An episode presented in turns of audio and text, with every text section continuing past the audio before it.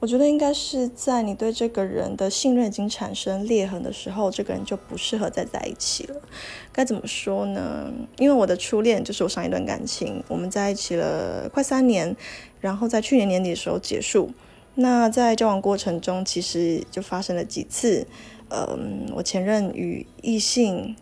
可能一起去吃饭、看电影没有告诉我，或者是说，嗯，使用交友软体没有告诉我的这种状况出现。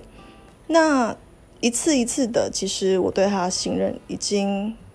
已经开始产生裂痕，而且这裂痕越来越大，直到分手前，那已经是已经是疑心病非常非常重，而且是我自己无法控制的一个状况。所以我觉得这样的感情非常的痛苦，还不如当下的我就先断舍离，那之后的就看缘分。所以我觉得信任真的很重要。